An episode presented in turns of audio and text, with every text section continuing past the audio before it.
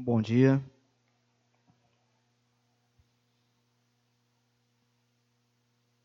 Alguém sabe que, que dia é hoje?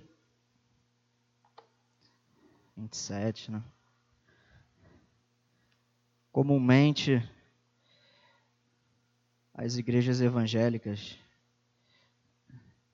que prestam a devida atenção ao calendário se lembram que hoje, o domingo mais próximo do dia 31, é o domingo em que nós comemoramos a mais um aniversário da Reforma Protestante, né?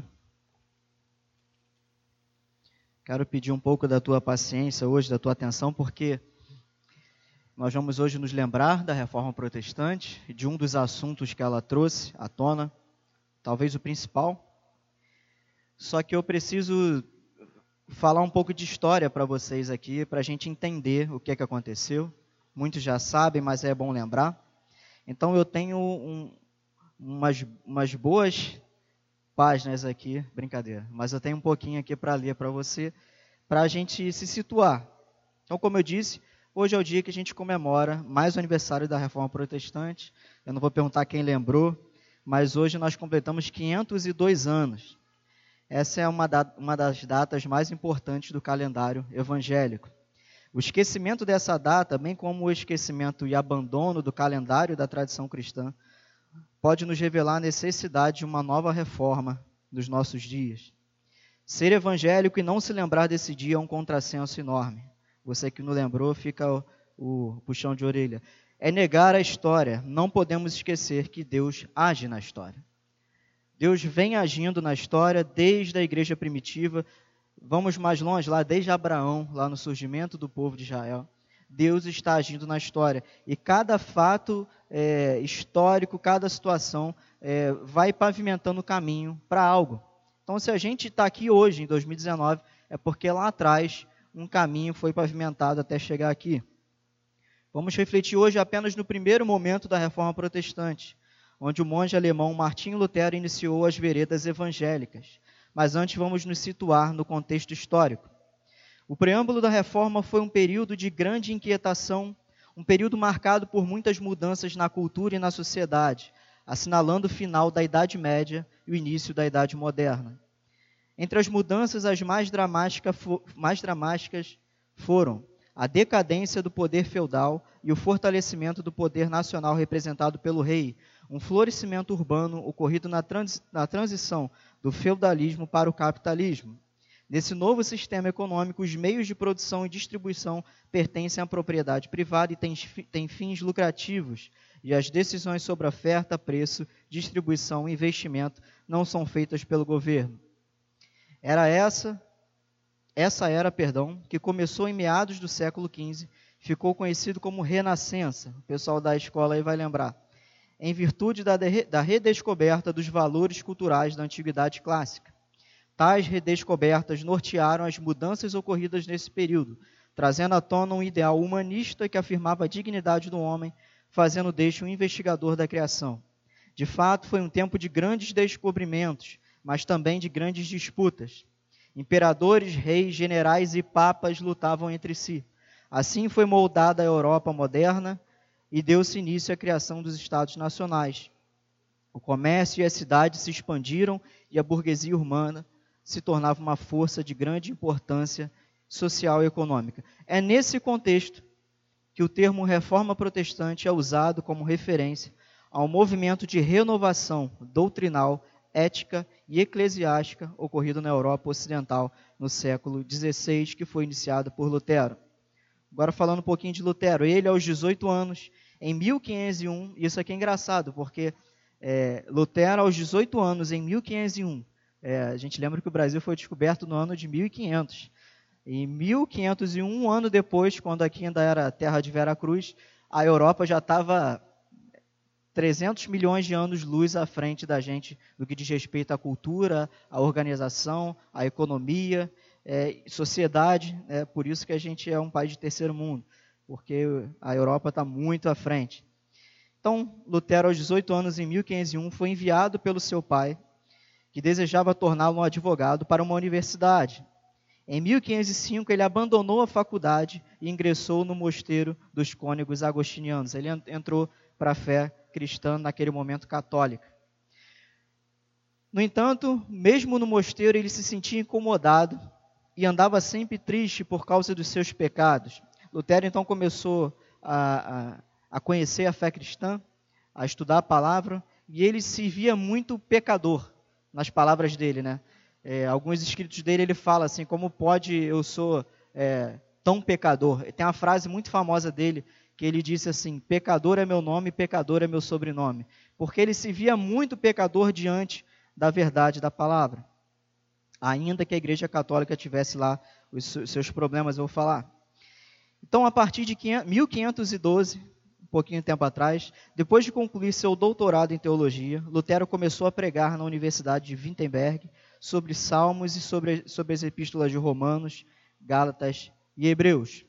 Preste atenção agora, ao estudar as Escrituras, Lutero percebeu que a culpa que o consumia não poderia ser removida, nem mesmo se ele fizesse ainda mais penitências.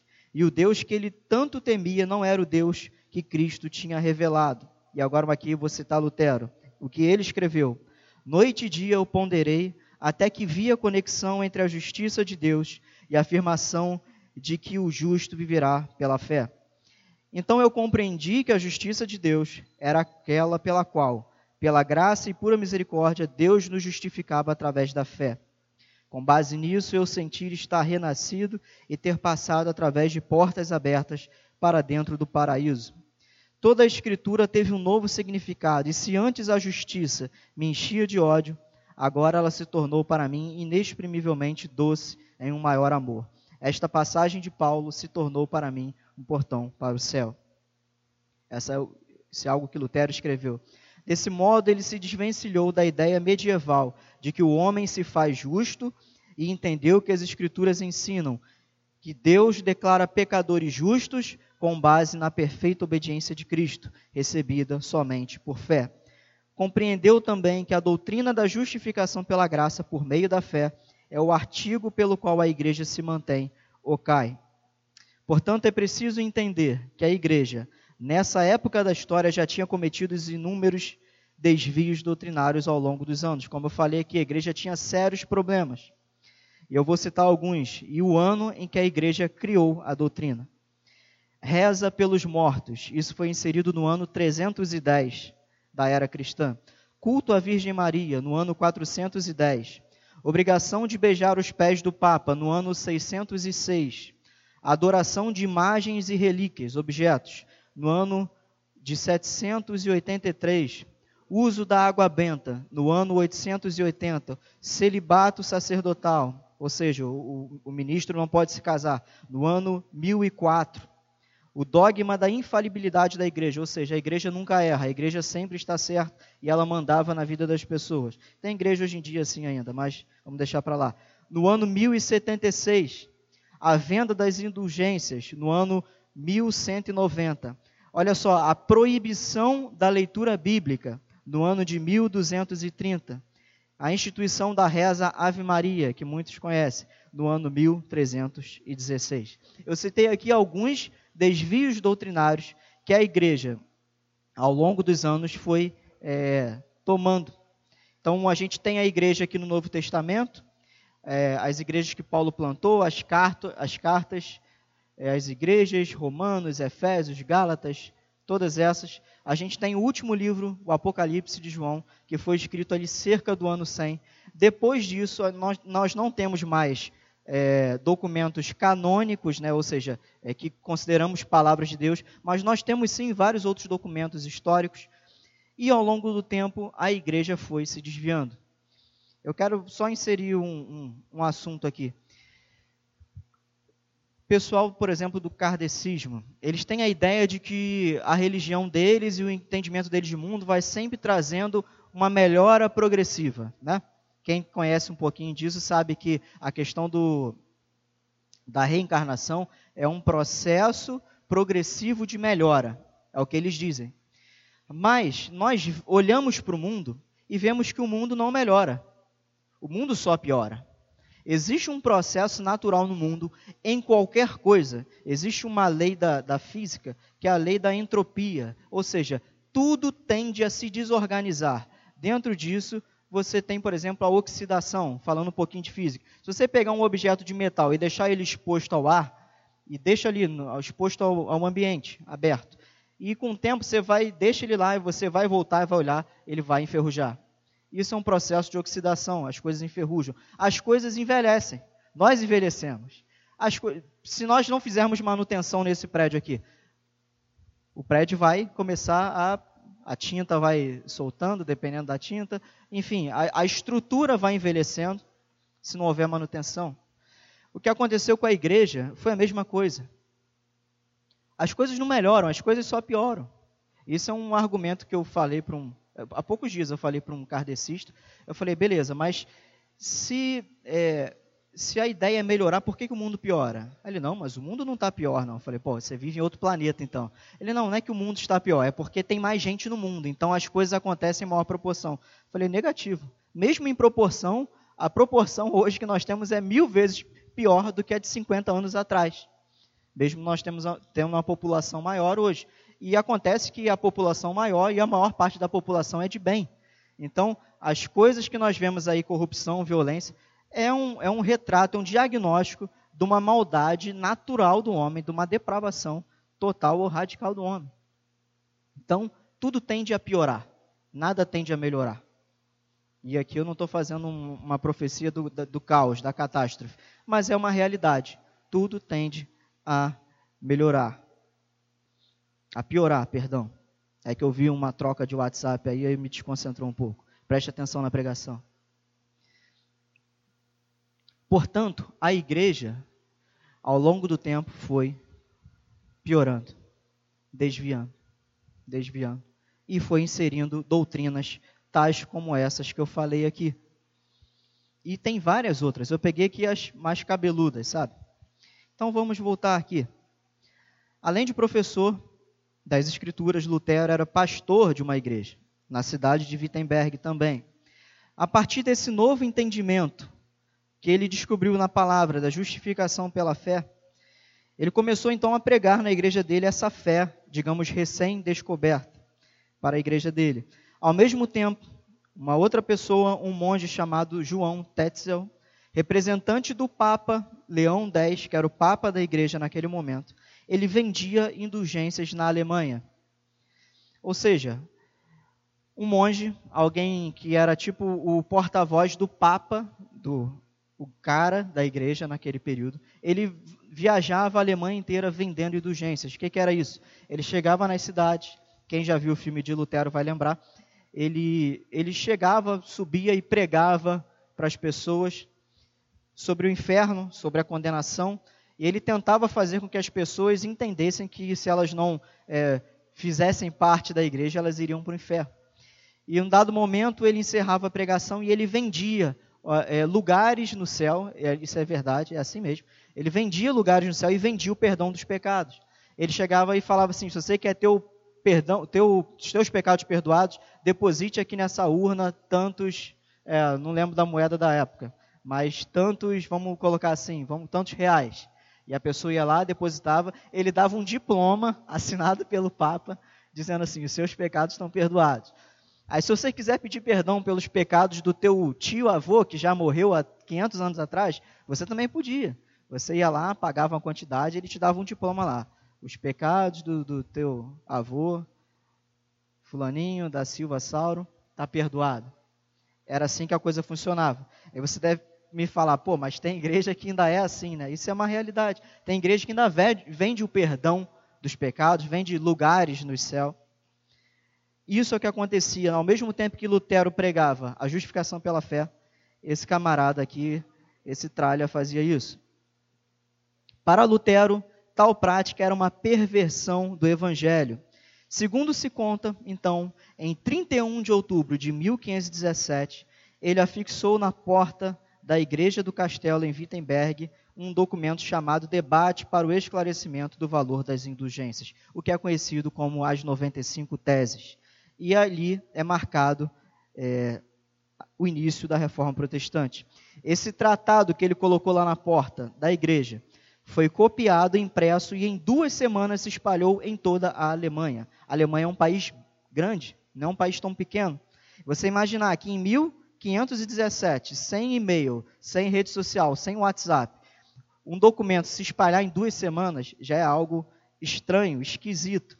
E em dois meses por toda a Europa. Gente, aquela época era carta. Então você mandava, o cara ia de cavalo para uma outra cidade e levava. Nós estamos aqui no final da era medieval. Em dois meses, o país inteiro já tinha é, acesso a esse documento de Lutero, que é, condenava essa prática de venda do perdão, venda de lugares no céu. Os eventos então se sucederam com rapidez. Em 1518, Frederico III, olha que nome, eleitor da Saxônia, ou seja, um dos príncipes da Alemanha, deu seu apoio a Lutero, que em 1519 participou de um debate na, cidade de Leipzig, e em 10 de dezembro de 1520, Lutero queimou os livros de direito canônico e a bula papal que ameaçava a excomunhão. Deixa eu te explicar.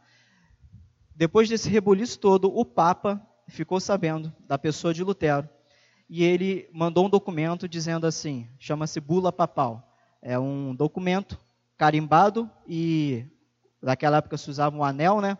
Chancelado pelo Papa e tinha autoridade aquilo ali máxima que dizia o seguinte: olha só, seu Lutero, se você não parar de pregar o que você está pregando e você não parar de se levantar contra a gente, você vai ser excomungado, excluído da Igreja Católica.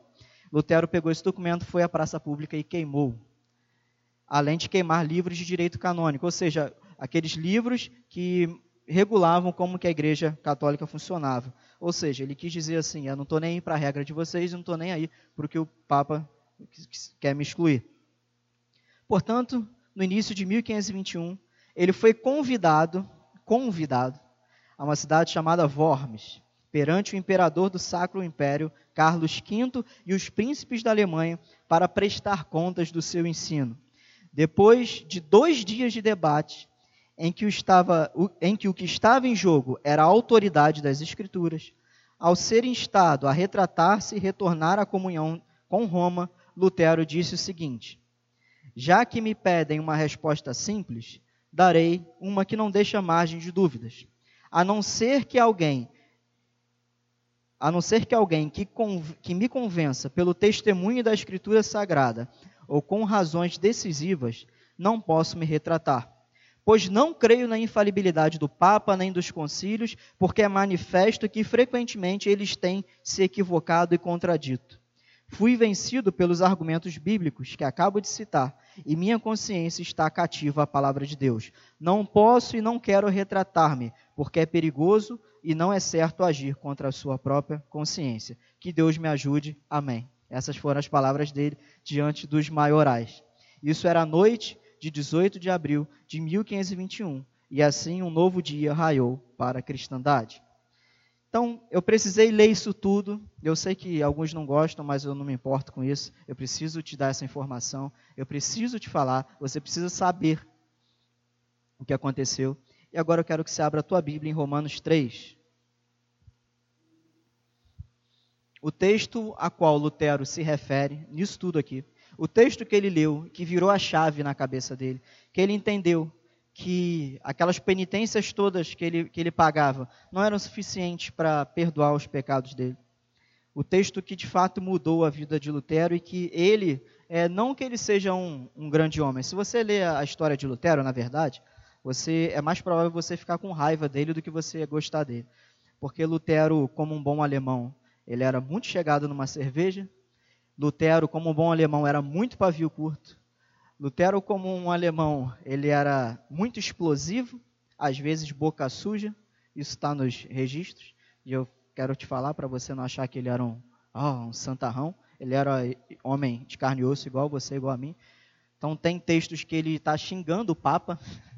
É engraçado que, eu vou contar aqui, não nas palavras dele, né? mas é, ele estava tão revoltado com a igreja, tão revoltado com essa é, essa venda da, da fé, com essa perversão do evangelho, que tem algo que ele escreve assim, que ele queria que o Papa soltasse flatulências até se explodir. É muito engraçado, né? Ele escreveu isso, que o desejo que o Papa é, solte flatulência até rasgar-se toda, é isso que ele fala. É, é o xingamento da época, né? Então, é, era alguém de carne e osso, um bom alemão, explodido, pavio curto, que gostava de uma cerveja. E um dos defeitos mais feios dele é que ele não gostava dos judeus, ele era antissemita. Isso não por convicções políticas, porque naquela época não tinha o contexto que a gente tem hoje, mas por convicções religiosas. Os católicos, é, historicamente, eles odeiam os judeus, porque eles entendem que os judeus mataram Jesus, então eles odeiam os judeus. Inclusive, as cruzadas católicas mataram mais de um milhão de judeus. É por isso que você tem dificuldade de dialogar com o judeu. Quando você fala que é cristão, ele lembra que os cristãos perseguiram e mataram judeus ao longo da história o tempo todo. Aí quando você fala que é evangélico, os judeus mais, é, digamos assim, mais atualizados, quando você fala que não, eu sou cristão evangélico, aí eles já são um pouco mais tranquilos contigo. Eu tenho essa experiência. Alguns judeus que eu falo aqui nos grupos de, de aprender hebraico, tem três, três grupos aqui e tem judeu de tudo quanto é lugar do mundo. Ah, eu sou evangélico. Ah, que legal. Aí já teve gente aqui, ah, eu sou católico. Os caras deixam de lado porque eles têm essa mágoa, esse rancor histórico. Vamos ao texto. Romanos 3, 9. Paulo diz o seguinte: aqui Paulo está falando é, da culpabilidade dos gentios e da culpabilidade dos judeus. Ou seja, tanto gentios e judeus estão diante de Deus culpados, são pecadores, são é, imperdoáveis. E Paulo diz o seguinte no verso 9: E então, somos superiores a eles? De modo nenhum, pois já demonstramos que tanto judeus como gregos estão debaixo do pecado. Ou seja, Paulo, como judeu, está falando. E aí então, nós judeus estamos temos alguma posição de vantagem diante dos gentios? Ele fala de modo nenhum. E lembra que sempre que Paulo fala de modo nenhum, essa expressão ele usa algumas vezes, é que ele quer enfatizar algo que é muito importante. De modo nenhum. Tanto judeus como gregos como gregos estão debaixo do pecado. Como está escrito, ele cita o Salmo 53: Não há justo nenhum sequer, não há quem entenda, não há quem busque a Deus, todos se desviaram, juntos se tornaram inúteis. Não há quem faça o bem, nenhum sequer. A garganta deles é um sepulcro aberto, enganam com a língua, debaixo de seus lábios há veneno de serpente. Sua boca está cheia de maldição e amargura, e seus pés se apressam para derramar sangue. Nos seus caminhos há destruição e miséria, e não conheceram o caminho da paz, não possuem nenhum temor de Deus. E Paulo volta: Ora, sabemos que tudo que a lei diz é para, que estão, é para os que estão debaixo da lei, que ela diz. Para que toda boca se cale e todo mundo fique sujeito ao julgamento de Deus. Porque ninguém será justificado diante dele pelas obras da lei, pois pela lei vem o pleno conhecimento do pecado. Verso 21. Mas agora a justiça de Deus se manifestou sem a lei, atestada pela lei e pelos profetas, isto é, a justiça de Deus por meio da fé em Jesus Cristo, para todos os que creem, pois não há distinção porque todos pecaram e estão destituídos da glória de Deus, sendo justificados gratuitamente pela sua graça, por meio da redenção que há em Cristo Jesus, a quem Deus ofereceu como sacrifício propiciatório, por meio da fé, pelo seu sangue, para demonstração da sua justiça. Na sua paciência, Deus deixou de punir os pecados anteriormente cometidos, para demonstração da sua justiça no tempo presente para que ele seja justo e também justificador daquele que tem fé em Jesus. Assim, onde há motivo para orgulho, foi excluído. Por qual lei? Das obras? Não, mas pela lei da fé. Concluímos, pois, que o homem é justificado pela fé sem as obras da lei. Só até aí. Um texto muito lindo. Paulo é um, Paulo é um, como eu já falei que Paulo é um gênio, né? Um cara muito inteligente. Então, é um texto um pouco difícil, mas essa versão aqui ajuda.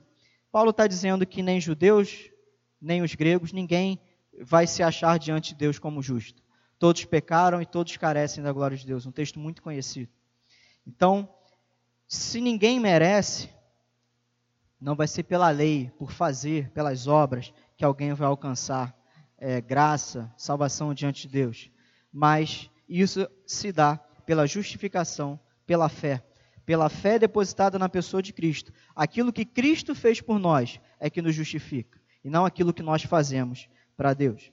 Então, como falamos, o centro daquele debate todo, de Lutero e dos, das autoridades chamaram ele, das queixas dele contra a igreja, tudo se deu em torno da autoridade das Escrituras. Vamos dar uma corridinha em 2 Timóteo 3,16.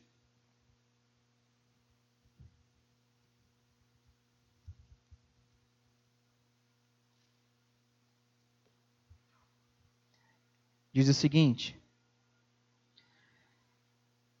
Toda a Escritura é divinamente inspirada e proveitosa para ensinar, para repreender, para corrigir e para instruir em justiça. Então, toda a, toda a Escritura é inspirada por Deus, ela é palavra de Deus. Uma vez que a igreja se tornou diferente daquilo que deveria, como eu falei aqui dos desvios, inventando muitas doutrinas baseadas nos entendimentos humanos, criando fardos para os homens carregarem, e corrompendo a verdade do Evangelho com a venda do perdão e de lugares no céu, aconteceu a reforma protestante. Podemos resumir todo o ensino da reforma sobre as escrituras, aquilo que nós costumamos chamar, que na verdade veio de lá daquela época, de sola escritura. Vocês se lembram que a igreja católica tudo é em latim, né? Tudo que envolve a teologia, tudo em latim. Tem aqueles termos em latim. Então Lutero ele disse sola escritura, ou seja, sola somente escritura, as escrituras, somente as escrituras, nada de concílios, nada do que o Papa fala, nada do que a igreja inventa, nada de venda de perdão, nada disso. Somente a escritura. A escritura não fala isso. Somente ela é autoridade. Então a gente pode resumir tudo. É claro que aqui eu fiz um, um, um resumo do resumo do resumo, mas tudo que a reforma ensinou sobre as escrituras, eu trouxe aqui resumido em cinco pontos para a gente é, colocar aqui e, refletir e aplicar na, em nossas vidas. Cinco pontos baseados no que a reforma trouxe e também linkando, ou seja, associando com o nosso contexto. Primeiro ponto, para quem gosta de anotar. As escrituras são a autoridade máxima da igreja. Deixa eu te falar. Nenhum pastor, nenhum bispo, nenhum presbítero, nenhum diácono, ninguém, ninguém é autoridade da igreja a não ser a palavra de Deus. A Bíblia é a autoridade da igreja, autoridade máxima. Então, entre o que, ah, mas é, o bispo fulano disse, está escrito na Bíblia? Não. Faz igual Lutero, rasgue e taca fogo. É simples assim. Simples assim. Está escrito na palavra? Não. É invenção de homem? É. Não siga. As escrituras são a autoridade máxima da igreja. Ela é que diz o que a gente tem que fazer, ela é que diz o que a gente não tem que fazer. Ela é que diz como as coisas funcionam. E ainda que ela tenha sido escrita é, é, de 4 a 2 mil anos atrás, e ela não tem a capacidade de falar coisas do nosso tempo, ela traz princípios que nos norteiam a entender as coisas do nosso tempo. Eu quero trazer aqui alguns pontos da Confissão de Fé de Westminster, no capítulo 1, no inciso 4, ela diz o seguinte: a autoridade da Escritura sagrada, razão pela qual deve ser crida e obedecida, não depende do testemunho de qualquer homem ou da igreja, mas depende somente de Deus, que é o seu autor. Tem, portanto, de ser recebida, porque é a palavra de Deus.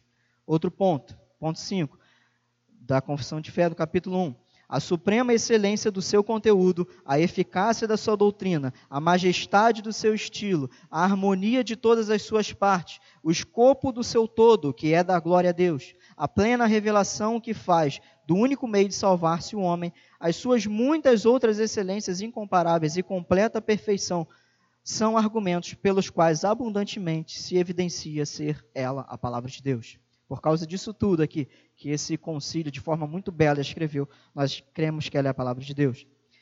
No inciso 6, a Escritura, a concrase, a Escritura, nada se acrescentará em tempo algum, nem por novas revelações do Espírito, nem por tradições dos homens.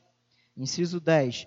Olha só, o juiz supremo, em cuja sentença nos devemos firmar, não pode ser outro senão o Espírito Santo falando na Escritura. Isso aqui é dá-se aqui um outro parênteses, porque o Espírito Santo, gente, nunca fala fora da Escritura. Não importa se a pessoa falou em 300 mil línguas, não importa se os olhos dos cegos foram abertos, não importa se alguém pulou dali e veio flutuando e voando, não importa. Se não falou na palavra de Deus, não vem de Deus. Segundo ponto desses cinco que eu trouxe. As escrituras interpretam a própria escritura. E aqui, é, também na Confissão de Fé de Westminster, eu trouxe aqui algo muito interessante. Preste atenção nisso. A regra infalível de interpretação da Escritura é a mesma Escritura. Portanto, quando houver questão sobre o verdadeiro e pleno sentido de algum texto da Escritura, e aqui um parênteses, sentido que não é múltiplo, mas único, esse texto deve ser estudado e compreendido por outros textos que falem mais claramente.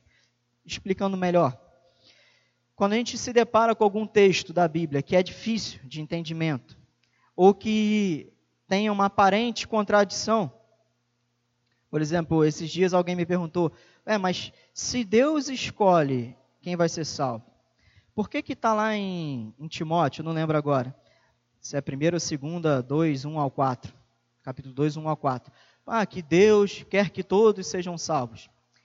Ué, mas se Deus quer que todos sejam salvos, por que que, como Deus lida com a eleição? Aí é, um, é uma dúvida muito comum.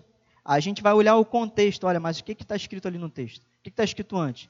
Ali Paulo está falando de todas as classes de homens. Ele fala de reis, sacerdotes, de servos, de ricos, de pobres, enfim. Ele está querendo dizer que Deus quer que todos sejam salvos. Quer que todas as pessoas, de todos os níveis, de todas as classes sociais, de todos os povos, como a gente pode lembrar lá de Apocalipse, povos de todas as tribos, línguas, raças, nações, etnias. Deus quer que gente de toda, de, desculpa a palavra, de toda espécie, sabe? É só uma alegoria. Quer que pessoas de de todos os lados, de todos os cantos, de todos os tipos, de todas as estirpes sejam salvos. Então, quando você vê um texto que tem uma aparente contradição, você precisa achar outros textos ou olhar o contexto mais amplo. Nunca leia um versículo sozinho. Leia, no mínimo, o capítulo. Para você entender legal eu li de Romanos, você tem que ler pelo menos do capítulo 1 ao capítulo 7 todo, para você entender essa ideia. Porque é uma carta, foi escrito direto, não tem capítulo, é uma ideia só. Então, o que a reforma trouxe, a gente precisa aplicar hoje em dia. A escritura interpreta a própria escritura. A Bíblia interpreta a Bíblia. Ponto 3. Nenhuma, nem, perdão, nenhuma experiência pessoal deve ser o instrumento hermenêutico das escrituras. O que é hermenêutica? É a, a, aquela, é, digamos assim, a ferramenta pelo qual a gente interpreta a Bíblia. Hermenêutica significa o estudo, a interpretação da palavra. Nenhuma experiência pessoal deve ser instrumento de interpretação. É aqui que nossos irmãos pentecostais, eu falo com muito respeito, mas é aqui que eles deslizam. Porque eles colocam a experiência em pé de igualdade com a Escritura. Ou seja, a Escritura diz uma coisa, é verdade de Deus. Ah, mas eu tive uma experiência tal fica em pé de igualdade com a Escritura. E isso é um erro bem grave. É por isso que o movimento pentecostal tem é, muita gente séria, mas também abre espaço para umas bagunças sem fim. Eu quero que vamos ler ali em 1 Pedro 1,20.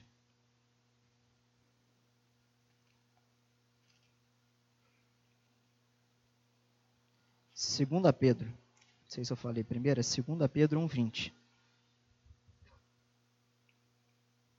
Texto também muito famoso na época da reforma.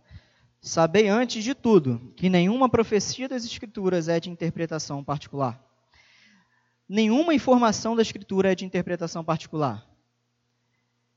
Ou seja, nenhuma experiência pessoal de ninguém pode guiar a interpretação da Bíblia. Ah, mas você não sabe o que aconteceu comigo. Eu não sei eu não quero saber. Me perdoa, me perdoa. Eu quero saber o que a Bíblia fala. Mas você não sabe o que aconteceu no ano tal, que choveu maná do céu. Não me importo. Eu importo com o que a Bíblia fala. O que, que aquilo ali trouxe para a tua vida? É de acordo com a palavra? A gente vai chegar lá. Eu quero ainda nesse ponto 3 citar aqui um, um teólogo, ele diz o seguinte: Nós nos submetemos ao texto e não o texto a nós. Ponto 4. Toda experiência pessoal deve ser conduzida às Escrituras e por elas ser julgadas e talvez por elas ser rejeitada. Isso aqui é bem difícil, né? Principalmente para a nossa realidade aqui que viemos de um contexto onde era um contexto de experiências. Mas se você teve uma experiência, digamos assim, para eu não ser muito duro contigo, mas se você teve uma experiência com Deus, e isso não se enquadra na Bíblia, isso pode até ir contra é, algo, alguma doutrina da Bíblia, você precisa jogar isso fora. Lutero também tem uma frase muito famosa que ele diz o seguinte: qualquer ensino que não se enquadre nas Escrituras deve ser rejeitado, ainda que ele faça chover milagres todos os dias. Isso é muito sério. Não é pelo que experimentamos, não é pelos, né, pelo que vemos, não é pelo que sabemos, não é pelos testemunhos, não é por nada mirabolante. Está na palavra de Deus? Não. Rejeita. Isso que a reforma trouxe. E por isso que eu quis trazer, também baseado no nosso contexto. Isso aqui precisa ser relembrado. Ponto 5. As escrituras são suficientes. E isso tem a ver com tudo que eu falei antes. As escrituras são suficientes. Ainda lembrando de Lutero, em alusão a esse domingo da reforma, ele disse o seguinte: Eu fiz uma aliança com Deus, que ele não me mande visões, sonhos, revelações. Só a palavra é suficiente e só com ela que eu quero ficar. Isso aqui é algo pessoal dele, mas que nos fala também é, da consciência da suficiência das Escrituras. Toda revelação está aqui. Ah, mas eu tive um sonho que Deus me revelou algo novo. Não, Deus não, não foi Deus que te revelou, foi teu cérebro. Quando a gente sonha, coisas acontecem no nosso cérebro. Não foi, porque Deus não revela nada além da palavra dele. Deus não revela nada além da palavra dele. Me desculpa, mas isso é o que a reforma trouxe, e isso que nós estamos relembrando. É esse caminho que, que a nossa igreja adotou, da gente ser mais fiel à palavra e dar menos voz, vozes a essas experiências que são é, dúbias. Então, as Escrituras são suficientes. Também aqui nas palavras de um outro irmão em Cristo, que esse aqui ainda está vivo. Que a gente, quando a gente cita assim, ah, segundo fulano disse, a maioria está morto, né? Mas esse aqui está vivo.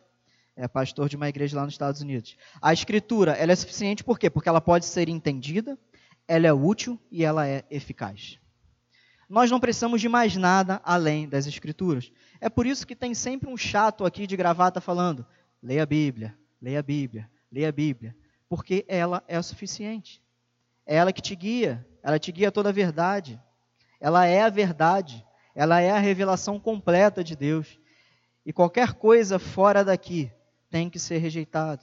Não é palavra de Deus, não é revelação.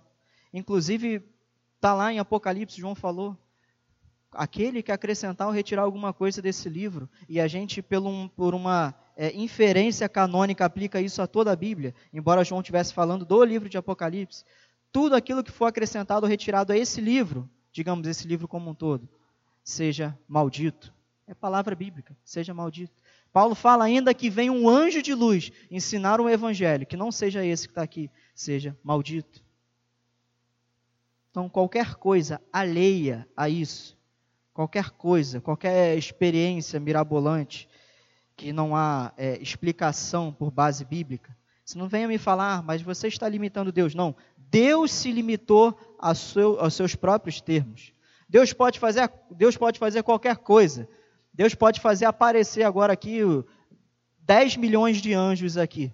Deus pode fazer o tempo agora ficar preto e chover uma chuva de enxofre e matar todos os ímpios. Deus pode fazer o que ele quiser.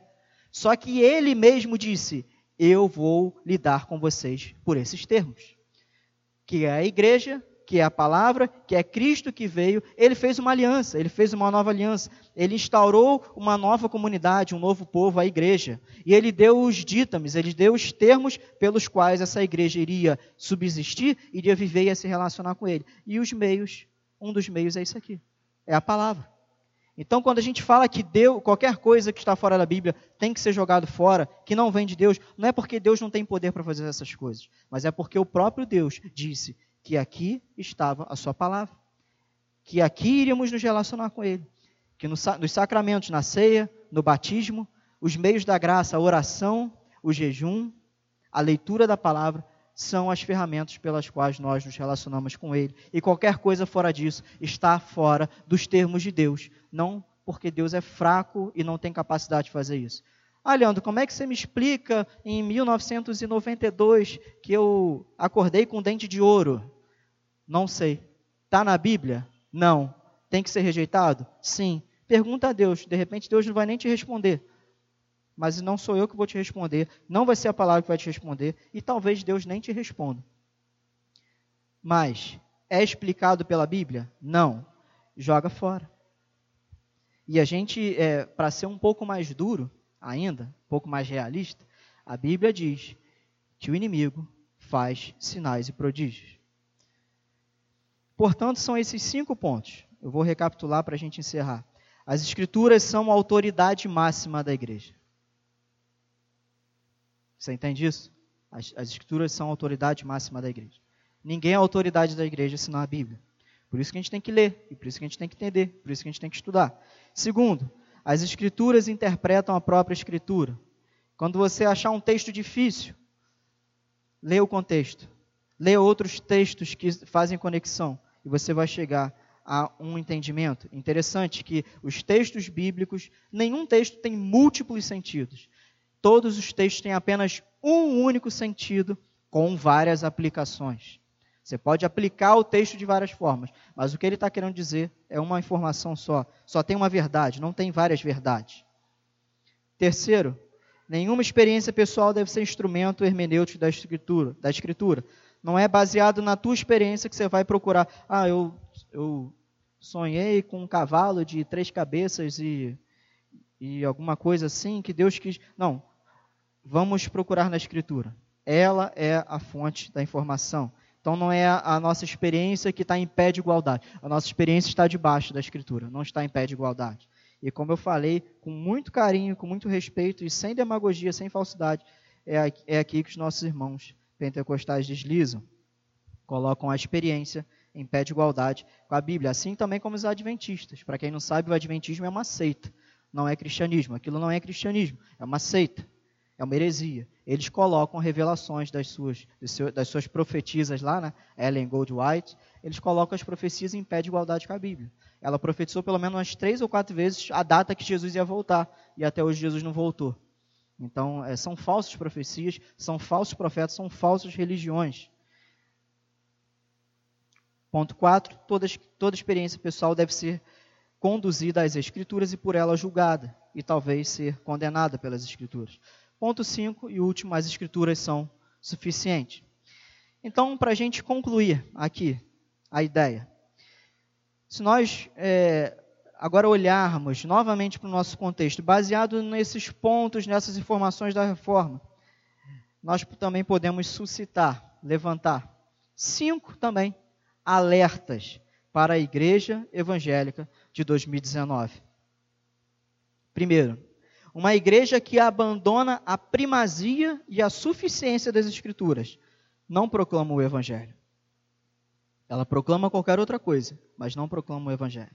Dois, uma igreja que abandona a primazia e a suficiência das escrituras é uma igreja, uma comunidade doente.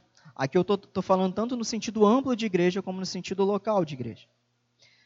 Uma igreja doente. Três, uma igreja que abandona a primazia e suficiência das escrituras, resiste à disciplina bíblica. Quatro, uma igreja que abandona a primazia e a suficiência das escrituras, é terreno fértil para toda sorte de erros e heresias. É claro, porque se as pessoas abandonam a suficiência e a primazia da palavra, qualquer outra coisa vai criar doutrina, vai inventar moda. 5. Uma igreja que abandona a primazia e a suficiência das escrituras, rompe com a história do cristianismo e cai nas ciladas da contemporaneidade, das tendências e dos métodos. Deixa eu ser bem sincero e bem honesto contigo. Não existe método para encher a igreja. Não existe método 10 passos para a santidade, é, 20 passos para a prosperidade financeira, é, sete decisões para se tornar um cristão, métodos para fluir no espírito, métodos para mover no sobrenatural, como destravar seu destino, como romper as barreiras, como fluir no sobrenatural. Isso é erro, erro, erro. É isso que a secade prega. Eu preciso falar. É erro. E pode desencadear em heresia. Erro, crasso, grosseiro. Porque a igreja rompeu com a história. Uma igreja que rompe com a história, ela vai querer inventar moda. Porque para trás da gente, irmãos, existiram milhares e centenas de milhares de irmãos que construíram aquilo que nós temos hoje. Foi o que eu falei no início. Pessoas, desde a igreja primitiva, muitos, inclusive, perderam a vida para que nós estivéssemos aqui hoje. É claro que é Deus que nos guia, é Deus que nos guarda, mas nós não podemos negar a história. Deus agiu na história. Deus levantou homens, os pais da igreja. A idade média ali no início, a igreja começou a se desviar, mas Deus ainda na sua tolerância ainda foi guiando a igreja. Veio Lutero, onde chegou aquele ponto que, ó, não dá mais. Acredito que a paciência de Deus falou assim: não dá mais, eu não tolero mais essa igreja. Essa igreja se tornou adúltera, prostituta, Babilônia. E Deus levantou Lutero para consertar as coisas. E de Lutero para cá, nós fomos colocados de novo no eixo. Mas também, como eu falei, que as coisas se deterioram ao passar do tempo. A igreja foi novamente se desviando. E surgiram os movimentos pentecostais, os movimentos carismáticos, as seitas, as doutrinas, é, como eu falei, os adventistas e, e vários outros, os mormons, os testemunhos de Jeová. E foram surgindo vários movimentos que desviaram o foco e hoje nós somos, infelizmente, hoje nós somos uma geração filha de muitos movimentos que tinham grandes erros na sua teologia. E é por isso que é difícil a gente ouvir essas coisas. Esse retorno, esse processo de reforma é difícil. Porque, lembrando aqui, se eu não me engano, foi Eduardo que pregou sobre a reforma do rei Josias, foi? Que achou o livro da lei. Quando se faz uma reforma, você precisa jogar coisas fora. Quando você está ali, o, o ambiente está destruído, está em desordem, para você reformar aquilo, você precisa jogar coisas fora. Lembrando aqui do rei Josias, acho que foi o último rei que fez, é, na palavra bíblica, né, que fez o que era reto diante do Senhor. Se eu não me engano, foi o rei Josias, foi o último rei que foi bom. E ele fez essa reforma. Você precisa jogar coisas fora. Você precisa, diante da palavra de Deus, ceder. Não é porque o Leandro está falando, não é porque Lutero falou, não é porque Calvino falou, não é porque está escrito no livro do teólogo, não. É verdade bíblica que foi abandonada e nós estamos trazendo de volta. Portanto, esse é o maior dos alertas para a Igreja Evangélica de 2019. Quando se abandona a história, a tradição, nós não podemos ser tradicionalistas, mas nós temos que cuidar e amar a tradição. Existe uma diferença entre você ter tradição e você ser um tradicionalista. Ser um tradicionalista é aquela pessoa fechada naqueles ritos, naqueles métodos, naquelas formas. Não, nós não somos tradicionalistas, mas nós temos que amar a tradição cristã, porque a igreja foi igreja ao longo dos séculos. Daqui a 50 anos, você não acha que a igreja de 2069, você não acha que ela tem que lembrar da SECAD e tirar boas lições da SECAD, do que a SECAD falou, do que a SECAD fez, do que a SECAD pregou, de irmãos da SECAD? É isso. Nós estamos em 2019, nós temos que olhar para trás e ver tudo de bom, tudo que Deus fez na história da igreja e não abandonar essa tradição. Porque quando a gente abandona, a gente, como eu escrevi aqui, cai nas ciladas da contemporaneidade. Ou seja, o que, que os jovens gostam? Ah, de tal tipo de igreja. Não, vamos fazer a igreja dessa forma para os jovens. A gente quer um público mais é, de, digamos assim, de uma de uma cultura mais elevada, um público mais elitizado. Então vamos botar uma igreja aqui na Barra da Tijuca, né?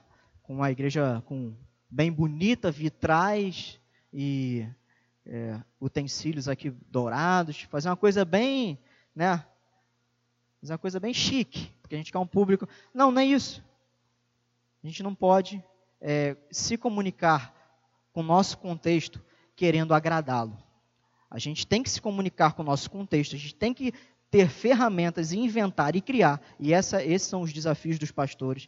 É por isso que a Bíblia fala que são pastores e mestres. A gente tem que inventar uma forma de falar com o mundo de modo que eles nos entendam, mas sem é, distorcer o conteúdo, sem distorcer a verdade e sem tornar, dar uma adoçada no Evangelho, sabe? Para ficar mais palatável. O Evangelho é um café sem açúcar. É um café sem açúcar e bem forte. Café capital.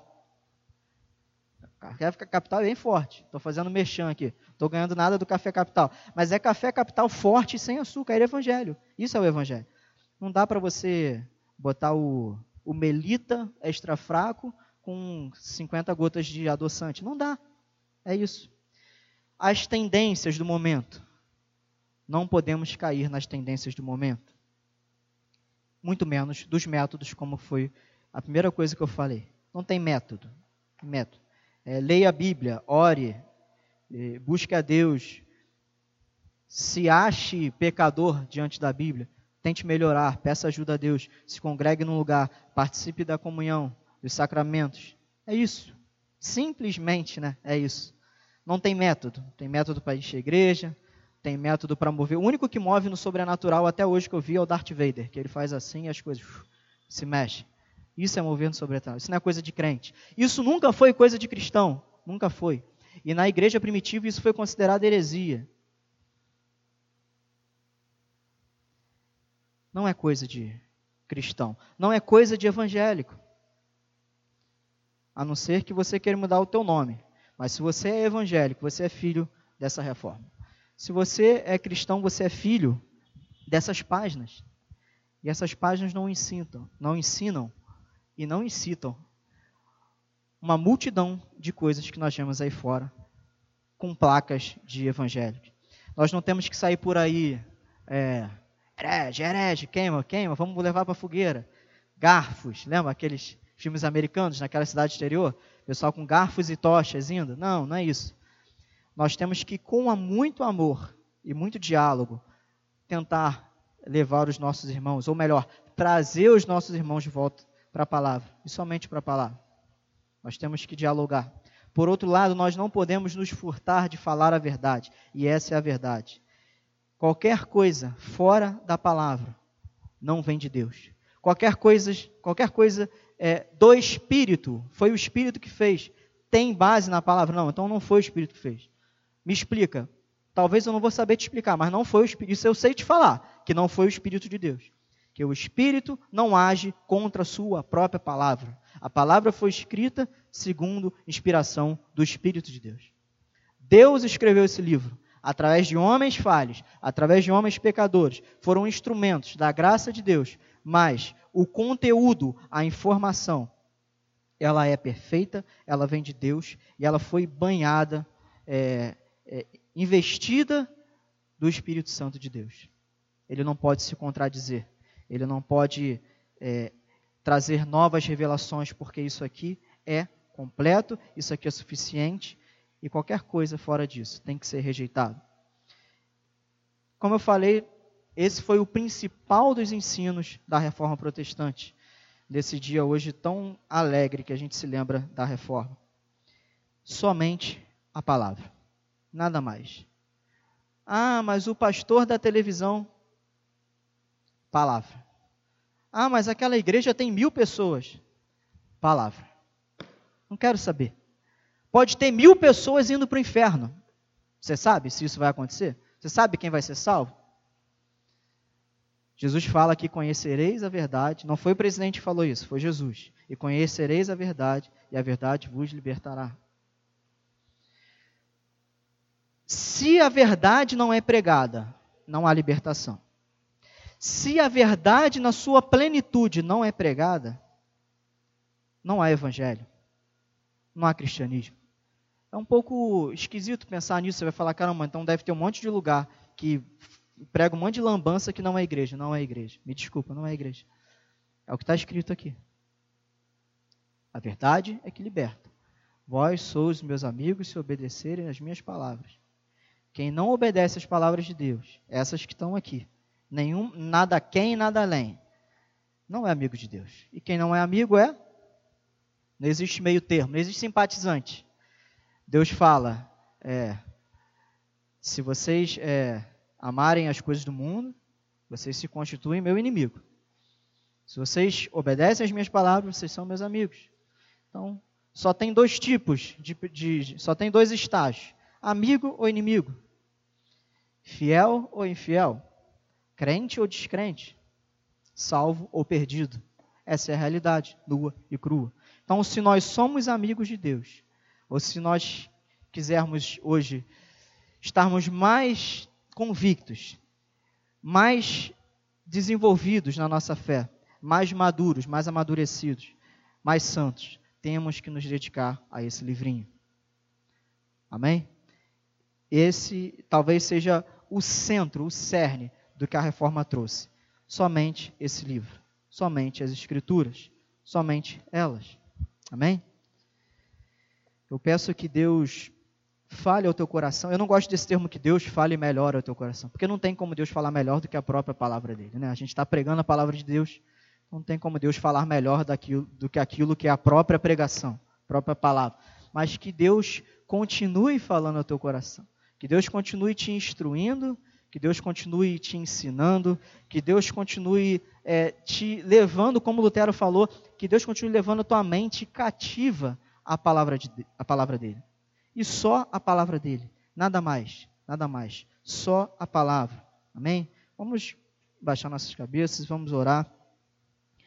Senhor, te damos graças por esse dia, esse dia tão feliz, Senhor, em que comemoramos simbolicamente, né, dia 31, mas nós nos lembramos, Senhor, daquele dia em que aquele nosso irmão, tão igual a nós, Senhor, foi teu instrumento para trazer de volta as verdades puras e simples do teu evangelho, Senhor. Que essa manhã seja manhã de reflexão mediante a tudo que foi exposto da tua palavra e da história da igreja, Senhor. Que seja útil e oportuno, Senhor, nós nos lembrarmos, nós é, examinarmos as nossas vidas e se nos acharmos, Senhor, em alguma medida, em alguma área, é, desviados, Senhor, daquele padrão expresso na tua palavra, que possamos nos colocar em reforma também nessa manhã, Senhor. Que possamos colocar as nossas vidas em reforma, os nossos relacionamentos, a nossa mente cativa à tua palavra, como o próprio Lutero disse.